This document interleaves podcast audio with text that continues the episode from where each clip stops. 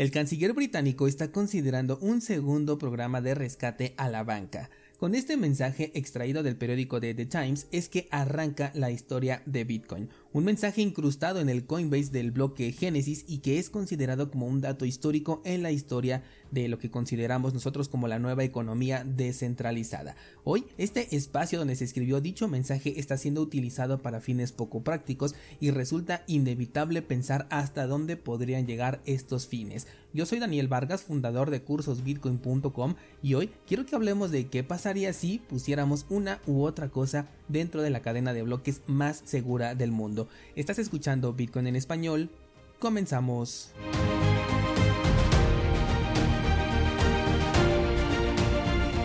Me fue imposible pensar en otro tema para el día de hoy después de que un descentralizado me hiciera la pregunta de qué pasaría si en la blockchain de Bitcoin se colgaran cosas realmente ilegales. O sea, hay de cosas ilegales a cosas ilegales. Por ejemplo, em, información confidencial, esta ya se ha filtrado en muchas ocasiones. Los gobiernos han demostrado no ser tan buenos protegiendo la información. Por ejemplo, en México recientemente hubo una filtración bastante tocha.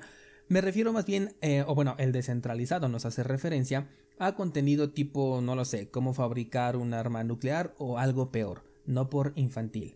Esto sí me revolvió la cabeza porque si bien la tecnología a la tecnología no le afecta eh, directamente, sí lo puede hacer de manera mediática y muy fuerte, porque ahora los gobiernos ya tendrían una justificación para atacar a Bitcoin con todo lo que tienen, diciendo que se ha convertido en una red de distribución de contenido ilegal y sensible contenido que dicho sea de paso podría además ser colocado por este mismo acusador con fines de ataque. Por un lado me hace pensar que definitivamente a mí no me gustaría ver este contenido dentro de la cadena, y por el otro lado digo, vaya, qué increíble es Bitcoin porque es la red en donde se podría quedar de por vida cualquier clase de información. Incluso si Bitcoin entre comillas desapareciera, la historia ahí seguiría y como estamos hablando de un protocolo, o sea, de un conjunto de instrucciones que se pueden ejecutar en una computadora, reconstruir la blockchain con todo lo que esté ahí colgado es bastante sencillo y esta información no se perdería por buena o mala que la podamos considerar. Entonces, a ver, vamos a eh, tomar en cuenta o vamos a hacer como si esto ya hubiera pasado. Alguien comienza a colocar fotografías ilegales que incluyen a menores en la cadena de bloques de Bitcoin, que yo considero que este sería pues el punto más delicado al que podríamos llegar. En primer lugar, es una práctica que sería cero recomendable para el, vamos a llamarle curioso o atacante que lo quiera hacer, y la razón es porque la blockchain de Bitcoin es extremadamente transparente. Esto nos lleva, por ejemplo, al dilema de que para que Bitcoin fuera perfecto le hace falta ser privado. Bueno, pues imagínate que así fuera y no se pudiera identificar a quien coloca estas sensibles imágenes en la cadena. Eso le daría, digamos, una especie de vulnerabilidad de poder colgar este tipo de contenido sin repercusión alguna. Ahora me pongo a pensar en Monero, aquí tal vez sí se podría en un determinado caso. Aún así, hay métodos para reducir, que no eliminar, el rastro de la interacción. Y supongamos que aún así lo consiguen hacer y de, la forma lo más privada posible. ¿Qué pasaría?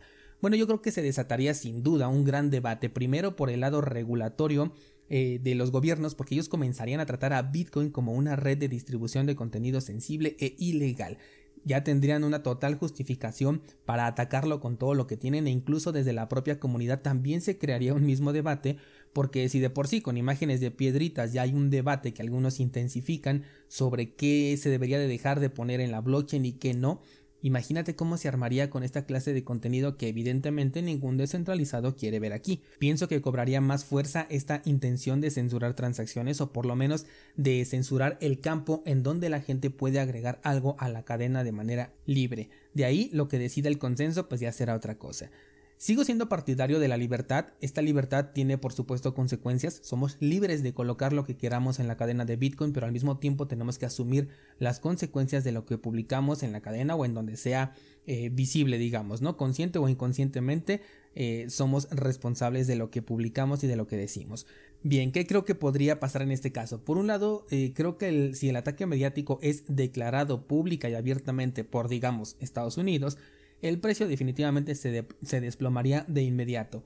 Pero siempre hemos dicho que el precio no es el que le da valor a Bitcoin, por lo que la tecnología y el protocolo estarían completamente intactos, inalterables las reglas del consenso, como siempre lo han estado. Y aquellos que entiendan esto son los que se van a quedar o incluso van a comprar en esta caída de pánico, porque el gobierno lo único que puede lograr con esta clase de ataque es reducir la aceleración de la adopción de Bitcoin. De hecho, el descentralizado me preguntaba eh, si podían convertir en ilegal el hecho de tener una copia de la blockchain de Bitcoin en tu casa por tener esta información incrustada que es considerada como ilegal.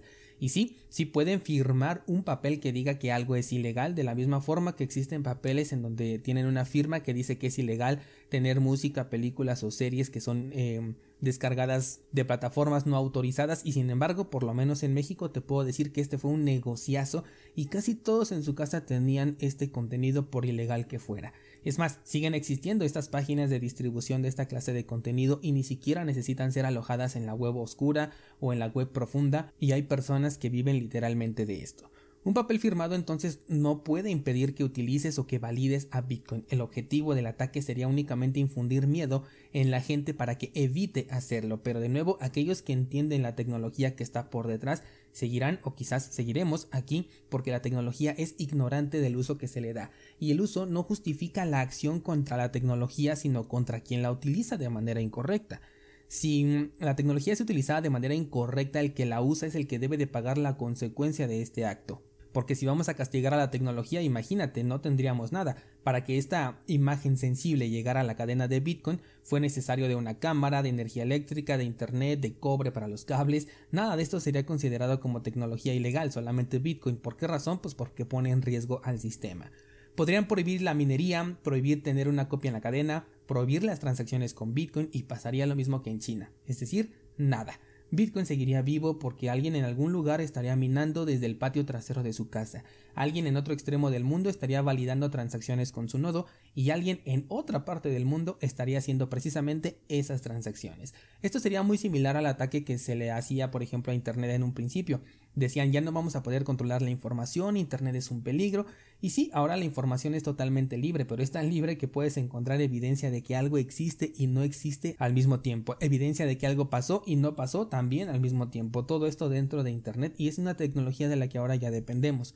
Ahora, tomemos en cuenta algo que te dije la semana pasada. Este ataque, lo haga quien lo haga, incluido un gobierno, requiere de un pago en la moneda más cara del mundo.